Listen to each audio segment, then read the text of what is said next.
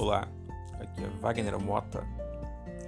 Vamos falar sobre o novo mercado de trabalho. Você está preparado? Nós percebemos que o futuro já chegou. Novas profissões como youtubers, motoristas de Uber, uso da inteligência artificial, realidade virtual, uso do Watson, mudanças em velocidade exponencial. Alguns pontos serão fundamentais nessa transição do antigo mercado para o novo mercado de trabalho. Pontos de essência: autoconhecimento real e profundo. Todos nós precisamos, de alguma maneira, utilizar ferramentas de autoconhecimento para buscarmos as colocações ideais, de acordo com os nossos pontos fortes, os nossos talentos e minimizando os nossos pontos de melhoria. Para isso existe uma série de ferramentas como o MBTI que eu gosto muito e utilizo nos processos de coaching. O segundo ponto é a aprendizagem contínua. Aquele discurso bem antigo de que alguém terminou os estudos, isso já não existe mais. Então imaginem você que bem no passado a pessoa terminava o segundo grau, a faculdade e falava que tinha terminado os estudos. Hoje em dia não.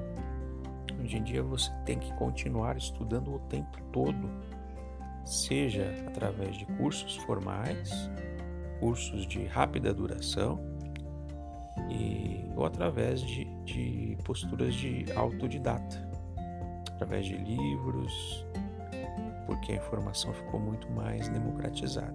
E como a mudança, como tudo é, gira de uma forma muito mais ágil, aprender mais rápido é uma competência que vai te destacar neste novo cenário. Terceiro ponto: criação do próprio trabalho e conexões. Eu posso criar o meu próprio trabalho no meu próprio trabalho.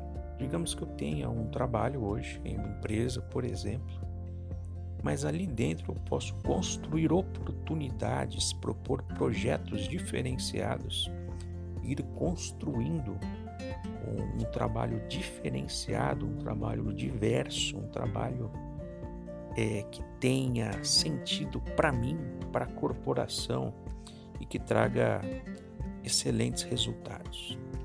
E outro ponto são as conexões. Eu preciso construir conexões, eu preciso construir pontes com pessoas é, que estão ali ao meu redor, que pensem de forma parecida e também que pensem de forma absolutamente diferente, para termos pontos de vista, ângulos de visão diferenciados.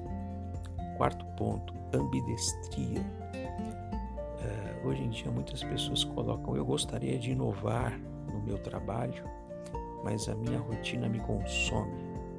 Então, esse conceito de ambidestria vem nesse sentido eu preciso manter a minha qualidade nas entregas atuais, mas também preciso, também preciso olhar para fora, olhar para questões novas e começar a agregar estes aprendizados novos no meu ambiente é, de trabalho, nas minhas rotinas. Então, a minha mão direita continua fazendo tudo que eu faço e de forma uh, de grande qualidade, não posso perder qualidade.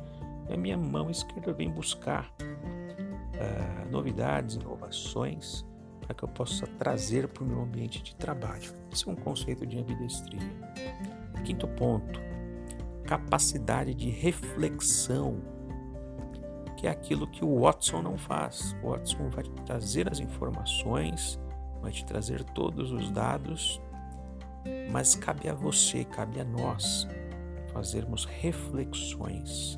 A questão ética, como usar aqueles dados, aquelas informações, qual a melhor estratégia, qual o melhor momento, quando usar, com quem usar, como usar.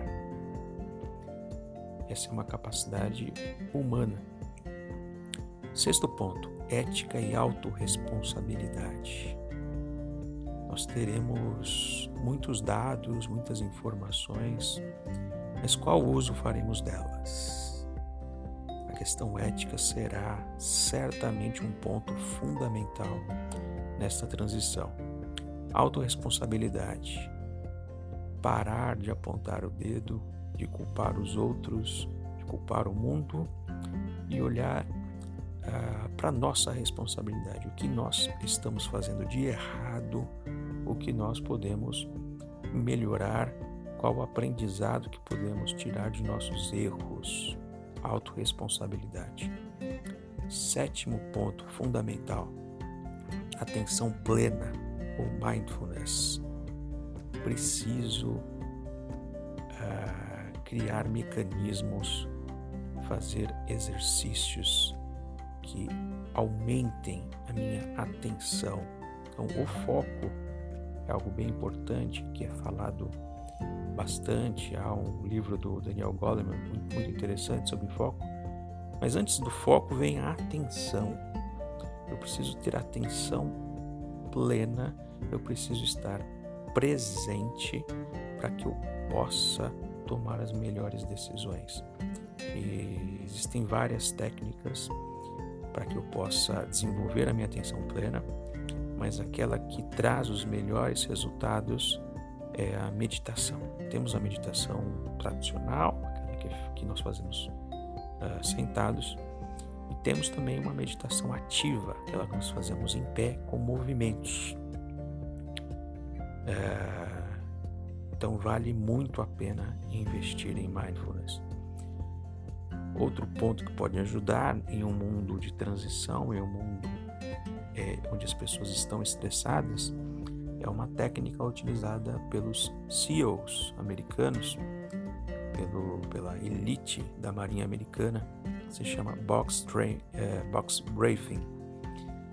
Ah, em uma situação de grande estresse, de grande ansiedade, você para alguns instantes, inspira o ar contando até quatro, retém o ar contando até quatro, solta o ar contando até quatro, é, suspende o ar novamente contando até quatro e inspira contando até quatro. Faça esse movimento durante quatro vezes.